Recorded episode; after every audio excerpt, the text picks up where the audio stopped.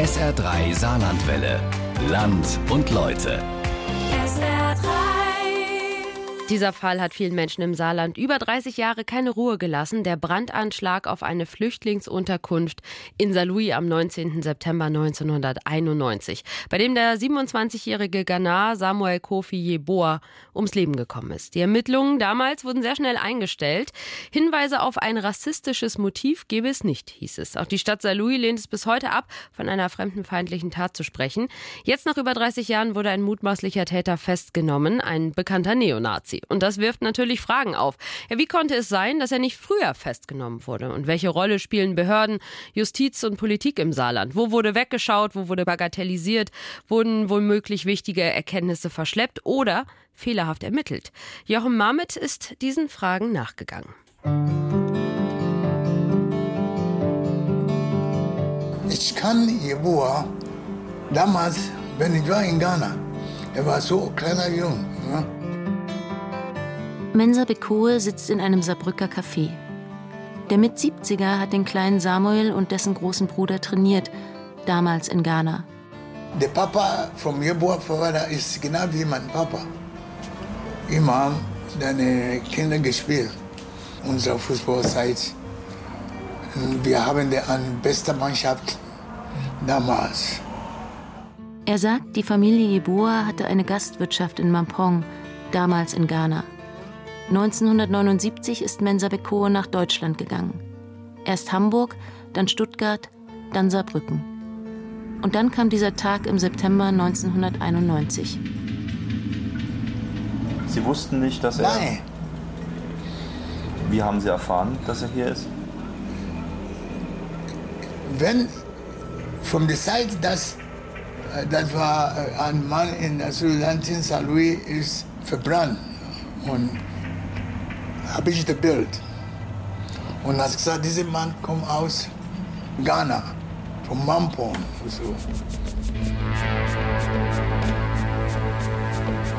Mensa Bekoe schüttelt den Kopf, wenn er darüber spricht, wie das vor 30 Jahren war. Als Samuel Kofi Yeboah starb, war er 27 Jahre alt. Er starb ganz in der Nähe, in Saarlouis. Und jetzt, 30 Jahre später, wird das alles wieder aufgerollt. Der Mordfall Jeboa sorgt an vielen Stellen gerade für Bewegung. Mensa Bekoe sagt noch, er hätte Samuel lieber unter anderen Umständen wiedergefunden.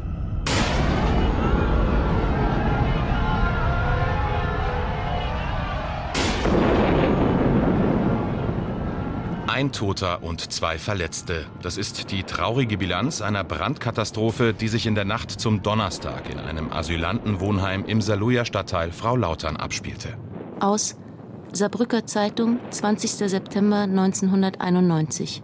Tödliche Brandverletzungen erlitt ein Ghanese. Er hatte offensichtlich versucht, durch das lichterloh brennende Treppenhaus aus dem Wohnheim zu flüchten. Die Polizei geht von Brandstiftung aus. Gegen 3.30 Uhr war nach Zeugenaussagen ein silberfarbener Pkw mit hoher Geschwindigkeit vor dem Wohnheim vorgefahren. Der oder die Täter benutzten wahrscheinlich Benzin, um das Feuer zu entfachen. Am Abend des gleichen Tages brennt im benachbarten Saarwellingen eine weitere Unterkunft für Asylbewerber. Dort wird niemand verletzt, auch weil die Bewohner zum Tatzeitpunkt nicht zu Hause sind. 1991 schon der dritte Brand im Saarlouier Umfeld. Eine Sonderkommission des Kriminalkommissariats Saarlouis nimmt die Ermittlungen auf, in alle Richtungen. Elf Monate ohne Ergebnis. Die Staatsanwaltschaft Saarbrücken schließt die Akte 1992. Von Seiten der Stadt Saarlouis heißt es von Beginn an, wir haben keine rechte Szene und kein rechtes Problem. So der damalige Oberbürgermeister Richard Nospers von der SPD.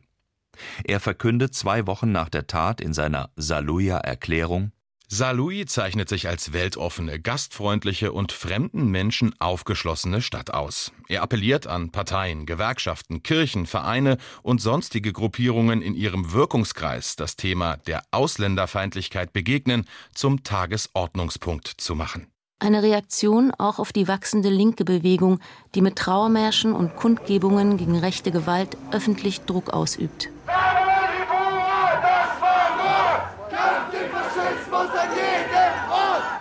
Zeitgleich heißt es aus dem Rathaus, solange wie es keine Aufklärung der Tat gebe, werde die Stadt den Mord an Samuel Jeboa weder als rassistisch, fremdenfeindlich, rechtsextrem noch politisch motiviert bezeichnen. Daran hat sich bis heute nichts geändert. Die Stimmung war extrem nationalistisch. Die Stimmung war geprägt davon, dass, dass Flüchtlinge assoziiert wurden mit Tieren, die wie Heuschrecken, wie Schnecken über das arme kleine Deutschland hinweg äh, kriechen und alles kahl fressen. Roland Röder, Politikwissenschaftler und Geschäftsführer Aktion Dritte Welt sah. Er erinnert sich, wie damals in ganz Deutschland aggressiv Stimmung gegen Geflüchtete gemacht wurde. Pogromstimmung August 1991 Rostock-Lichtenhagen und September 1991 Hoyerswerda. Brandanschlag November 1992 in Mölln. Und dann liegt der Schritt, dass man äh, das, was eine Bedrohung für mein Leben ist, dass ich das auch militärisch meinetwegen äh, mit der Waffe in der Hand bekämpfe, liegt ja da nahe. Ne? Neonazis wollen in Kameradschaften national befreite Zonen schaffen. Politisch ist es auch die Zeit der Asyldebatte. Das Unwort des Jahres 1991 ist ausländerfrei, 1993 Überfremdung. 1993 dann der Asylkompromiss, Grundgesetz Paragraph 16a, schränkt das individuelle Recht auf Asyl stark ein. 11. Oktober 1991, Saarlouis Innenstadt, Aufmarsch Nazi-Skinheads vor der Unterkunft für Geflüchtete. Die Bewohner wehren sich, vertreiben die Angreifer. Die Politik hat ja grob gesagt gar nicht reagiert. Polizei auch nur sehr mäßig. Es gab ein Leugnen, es wurde bagatellisiert, es wurde als Einzelfall dargestellt, auf Jugendliche geschoben, die man mal zur Ordnung rufen muss. 14. Oktober 1991. Wattgassen bei Saarlouis. Erneuter Brandanschlag auf eine Unterkunft für Geflüchtete. Im Mordfall Samuel Jeboa werden auch drei stadtbekannte Neonazi-Skins vernommen. Darunter Peter S. und Peter S.T. Diese geben zu Protokoll, sie seien es nicht gewesen und werden laufen gelassen. 14. September 1992. Eine Rohrbombe im Saluja St. Orana Heim wird nach anonymem Anruf entschärft. 167 Geflüchtete leben dort. Hoyerswerde, Rostock-Lichtenhagen, Mölln, Solingen und Saarlouis gerät weitgehend in Vergessenheit. Die Ermittlungen zum Tod des Asylbewerbers Samuel Jeboa werden neu aufgerollt. Die Bundesanwaltschaft geht dem Verdacht des Mordes aus rechtsextremistischen Motiven nach. 5. August 2020. Ermittelt wird nun wegen Mordes und 20-fachen versuchten Mordes. 29 Jahre später, Ende 2020, kommt wieder Bewegung in den Fall. Ich war mir bald sicher, dass es sich um eine staatsschutzspezifische Tat von besonderer Bedeutung handelt. Es gab nämlich gravierende Anhaltspunkte dafür, dass hier ein Mord und ein 20-facher Mordversuch in dem Heim einen rechtsextremistischen und rassistischen Hintergrund hat. Solche Verfahren müssen wir dem Generalbundesanwalt vorlegen und das habe ich auch alsbald getan. Günter Matschiner, Generalstaatsanwalt des Saarlandes. Er bezeichnet den Mord an Samuel Jeboa als offene Wunde, hofft, dass das Verfahren zu Ende gebracht werden kann. So, es handelt sich um ein einheitliches, laufendes Verfahren. Dazu kann ich mich grundsätzlich nicht äußern. Hier darf ich es auch deswegen nicht, weil der Generalbundesanwalt jetzt allein dafür zuständig und verantwortlich ist. Viele Dinge kommen in Bewegung. So gibt es allein fast 150 Zeugenvernehmungen durch eine eigens eingesetzte Ermittlergruppe, die Soko Welle. Eine weitere AG Causa beginnt mit einer polizeiinternen Strukturermittlung. Und erstmals kommen auch lange verschwiegene persönliche Erlebnisse ans Licht. Einen Tag, wir haben gewartet auf den Hausmeister. Da kommt ein kräftiger Mann, sehr richtig kräftig, also halt, sieht wie äh, Mohammed Al-Klay, ja? aber so klein, also halt. Wenn jemand ihn sieht, der kriegt Angst. Ja? Weil richtig muskulös und hat sich vorgestellt und hat gesagt, mein Name ist Samuel und äh, ich bin der Hausmeister in diesem Haus. Und egal, wo Hilfe brauchen, also ich bin für euch da. So hat uns begleitet, also jeder in sein Zimmer. Toni, der eigentlich anders heißt. Er ist ein Überlebender des Brandanschlags von 1991. Nach 30 Jahren spricht er zum ersten Mal über diese Zeit. Auch wie er einige Wochen vor dem Brand zum ersten Mal Samuel Jeboa traf. Dieser boxte damals schon in einem Sportclub im benachbarten Völklingen, war viel in der Stadt unterwegs, war der Hausmeister im Asylbewerberheim. Am Abend des 19. September gibt es eine Geburtstagsfeier im Haus. Es ist Mitternacht, als sich Toni und sein Zimmernachbar im dritten Stock schlafen legen. Gegen 4 Uhr morgens klopft mal bei mir jemand richtig fest. Fest. Ja? Und schnell. Hey, was los? Habe ich Tür aufgemacht, kommt nur Rauch rein. Habe ich die Tür geguckt, da war richtig Feuer. Überall Feuer. Weil die Treppe war aus Holz. Was soll man machen? Es gibt Notleiter. Aber ich dann runter, ich wollte wirklich von lauter, lauter Angst, ich wollte von oben springen dann so. Ja? Aber dann bin ich runtergekommen und war richtig kalt. Ja? Wir haben eine Nachbarin aus Italien. Ja? Die hat Deckern gebracht. Viele Autos sind da. Von Polizei, ja. Feuerwehr. Auf jeden Fall, der Samuel Jabua war am Leben. Oben. In seinem Zimmer. Aber war am Leben. Aber hatte Feuer in, in seinem Körper und so halt. Und er hat laut gerufen, Hilfe, Hilfe, Hilfe. Zwei der 21 Bewohner springen aus dem vierten Stock, brechen sich die Knochen. Für Samuel Jeboa gibt es keine Rettung.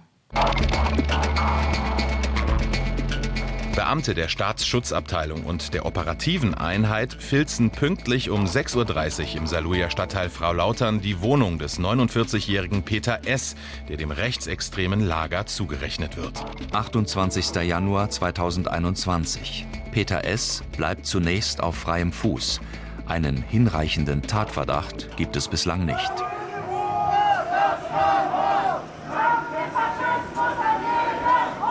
19. September 2021.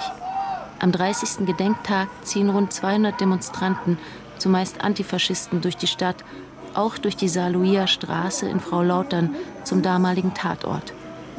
Das einstige Asylbewerberheim ist nach dem Brand abgerissen worden.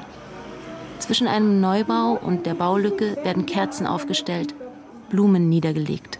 Nun aber möchten wir hier am Tatort des rassistischen Brandanschlags einige Minuten innehalten und Samuel Kofi Jeboa gedenken. Hier steht auch eine der wenigen Fotografien, die Samuel Jeboa zeigen. Ein sportlicher junger Mann mit cooler Sonnenbrille, einem schwarzen Shirt mit weißer Aufschrift, hockend, entspannt auf einer Wiese. Daneben eine neue Gedenktafel. In der Nacht zum 19. September 1991 wurde im Treppenhaus Feuer gelegt. Auch bei einigen in der unmittelbaren Nachbarschaft kommen Erinnerungen hoch. Ja, ja, den kannte ich. Der ist bei uns in der Kirchegemeinde verkehrt. Ne? Der war freundlich. Der hat sich mit jedem unterhalten. Die sind nur täglich hier vorbei, wenn sie in die Stadt gemusst haben. Ne? Da war immer ein bisschen Knatsch, immer ein bisschen Palaver. Es habe häufiger Polizeieinsätze gegeben.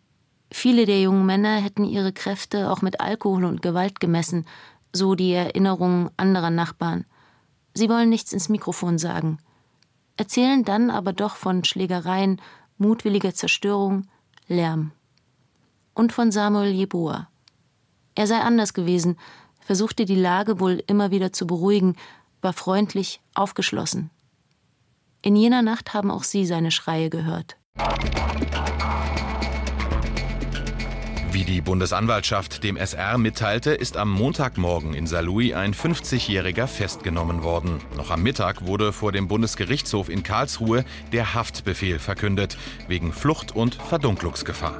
4. April 2022. Der 50-jährige Peter S. wird dringend verdächtigt, im Herbst 1991 das Feuer in der Asylbewerberunterkunft in Frau Lautern gelegt zu haben.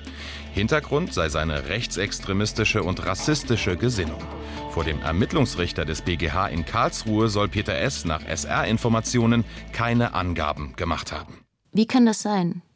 Wie kam es zu den neuen Erkenntnissen und was ist vor 30 Jahren bei den Ermittlungen falsch gelaufen? Schon zu Beginn der erneuten Ermittlungen, wenn ich das so sagen darf, gab es Hinweise darauf, dass global gesagt die Polizeiarbeit vor 30 Jahren nicht optimal war. Norbert Rupp, Polizeipräsident des Saarlandes seit zehn Jahren. Er hat die AG Causa zur internen Fehleranalyse eingesetzt.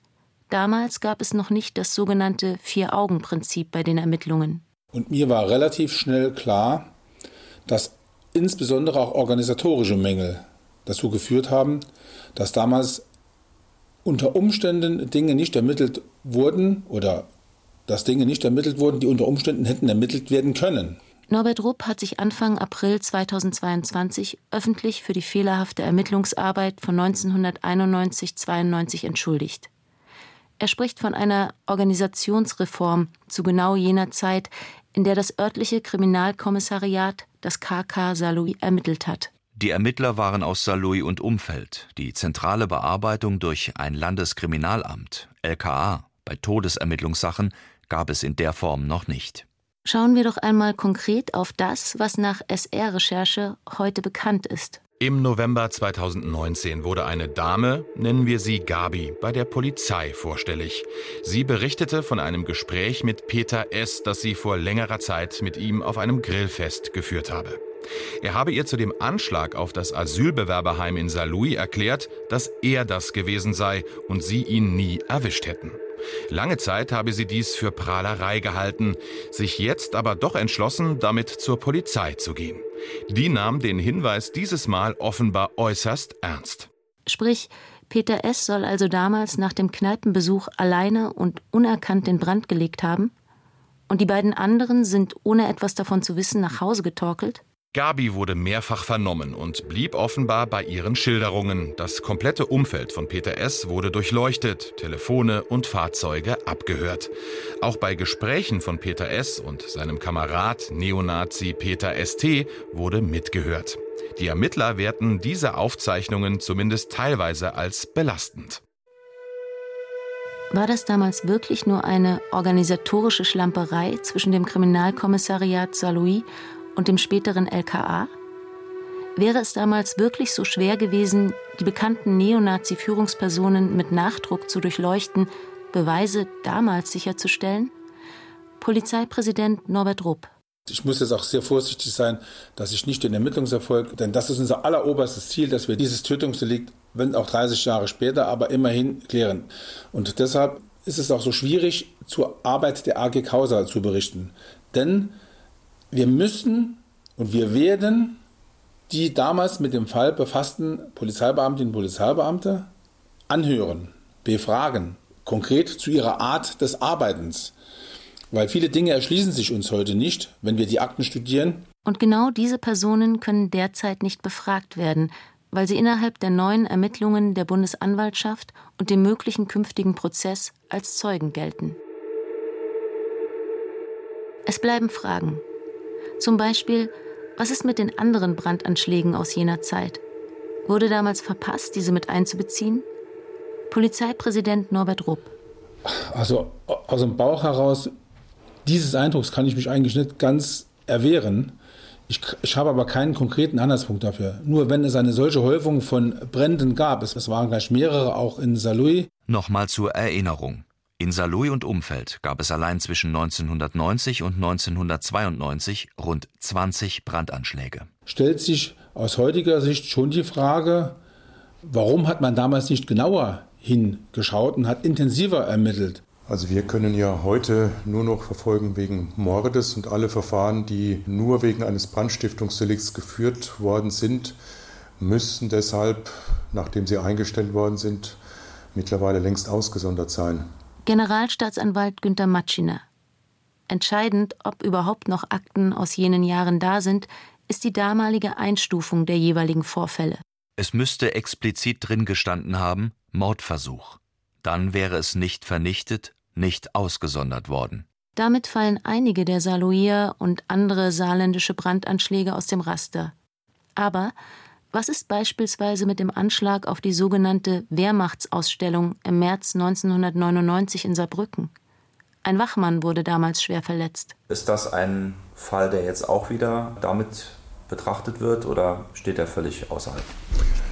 Der steht außerhalb. Also die Wehrmachtsausstellung und ihre strafrechtliche Aufarbeitung war ein großes Thema in der saarländischen Justiz. Es gab 1900 1999 ja umfängliche Ermittlungen, aber letztlich musste das Verfahren eingestellt werden. Es ist aber 2011, nachdem die rechtsterroristische Vereinigung NSU aufgedeckt worden ist, noch einmal überprüft worden. Das heißt, es wurde sehr konkret danach geschaut, ob es eine Verbindung zum NSU ja. gibt. Wurde denn konkret danach geschaut, ob es eine Verbindung zur saarländischen rechten Szene gab? Also Herr Mamet, der Fall ist damals wirklich sehr, sehr gründlich äh, untersucht worden. Und ähm, also ich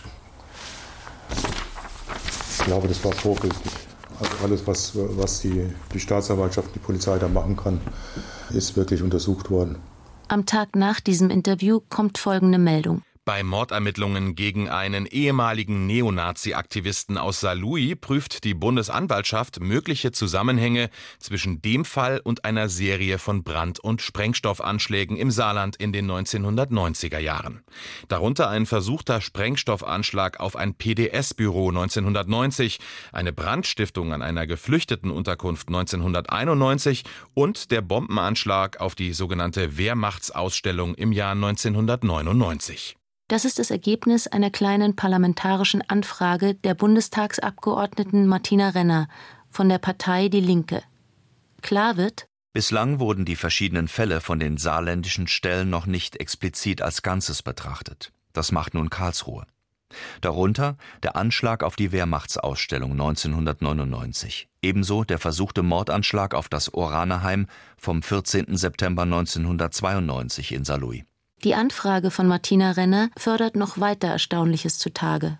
Aus dem Altaktenbestand im Ermittlungsverfahren wegen Mordes zum Nachteil von Samuel Kofi Jeboa ergibt sich, dass die im Jahr 1991 eingerichtete Mordkommission einen Abgleich des am Brandobjekt Saluja Straße eingesetzten Brandbeschleunigers mit dem am Tatort des Anschlags vom 20. August 1991 auf das Asylbewerberwohnheim in Saarlouis-Roden festgestellten Brandbeschleuniger veranlasste.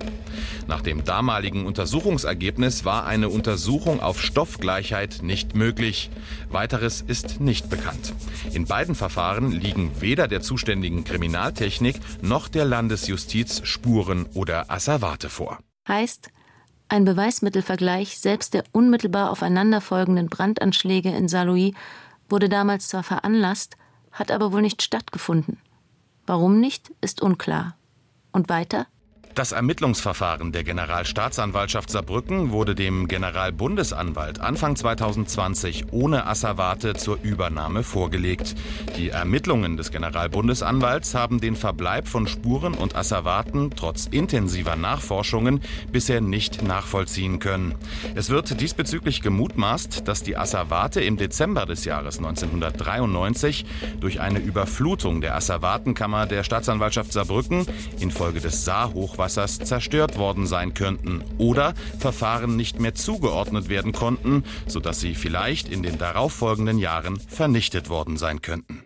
Bedeutet, es gibt anscheinend keine Beweismittel mehr, die sogenannten Asservate. Weder zum Brandanschlag in Saarlouis-Roden, noch im Mordfall Jeboa, noch zur Rohrbombe am Orannerheim. Damals wurden sie nicht verglichen, heute ist es wohl definitiv nicht mehr möglich. So klar lagen diese Fakten bislang noch nicht offen. Und äh, einer dieser Leute, dieser Gruppe war eben auch der Samuel. So, und der Samuel war, ich sag mal, auffällig gegenüber den Kollegen, weil die meisten waren um die zwei Meter groß. Und der Samuel war halt doch ein gut Stück kleiner und klein, aber halt kräftig, breites Kreuz als Boxer und war ein sehr angenehmer und sehr ruhiger Zeitgenosse. Dietmar Esser, Leiter der Grünflächenabteilung der Stadt Saarlouis. Anfang der 1990er hat auch Samuel Jeboa bei ihm als 1-Euro-Jobber gearbeitet. Morgens kam er mit seinem Fahrrad oft zum neuen Betriebshof. Dann ging es mit Kleinbussen und einzelnen Trupps zu den Einsatzorten. Ich kann mich nur noch sehr gut an die Beerdigung erinnern. Es war eine sehr emotionale Geschichte für alle. Wir denken heute an ihn, an die Angst, die er gehabt hat, an die Träume, die er von einem besseren Leben hatte, an seine Hoffnungen, an seine Wünsche, verbrannt. Wenn jemand gestorben ist, zum Beispiel im Ausland, dann muss man etwas bringen. Mensa Bekoe stand nach Samuel Jeboas Tod in Kontakt mit dessen Familie in Ghana. Von Samuels bestem Freund in Deutschland, Thomas, bekam er einen Koffer mit persönlichen Dingen. Drei Jahre später reiste Mensa Bekoe persönlich nach Mampong. Wenn ich bin in Ghana, ich war diese Familie. Die Freundschaft ist immer noch da mit dieser Familie. Jetzt der nicht mehr. Sieben Kinder hatte Samuels Vater. Er starb vor einigen Jahren. Die Mutter überlebte ihren Sohn nur wenige Jahre.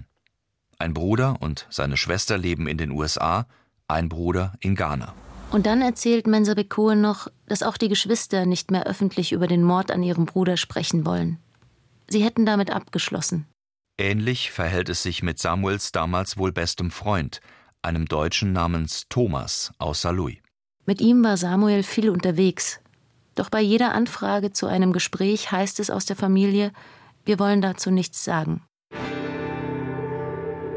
Bis zur Aufklärung der Tat gilt für alle Beteiligten des Verfahrens die Unschuldsvermutung. Und ja, es könnte auch alles ganz anders gewesen sein. Und doch. Zu viele Ungereimtheiten, offene Fragen, zu viele Brandanschläge und Übergriffe, die Menschen verletzt, gar getötet haben und die nicht aufgeklärt worden sind. Zusammen mit einer zumindest zweifelhaft nachdrücklichen Verfolgung rechtsextremer und rassistischer Gewalt und der offenen Frage, was wussten und damit mutmaßlich tolerierten die Staats- bzw. Verfassungsschutzbehörden. Gerade hierzu gibt es aktuell keine Auskünfte.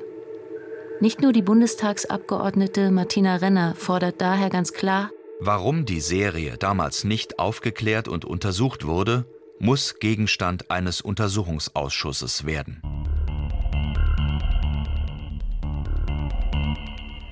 Der Mordfall Jeboa. Die Recherchen von Jochen Mamet dazu werden weitergehen. Dieses Land und Leute können Sie sich auch nochmal anhören als Podcast in der ARD Audiothek und bei uns auf SA3.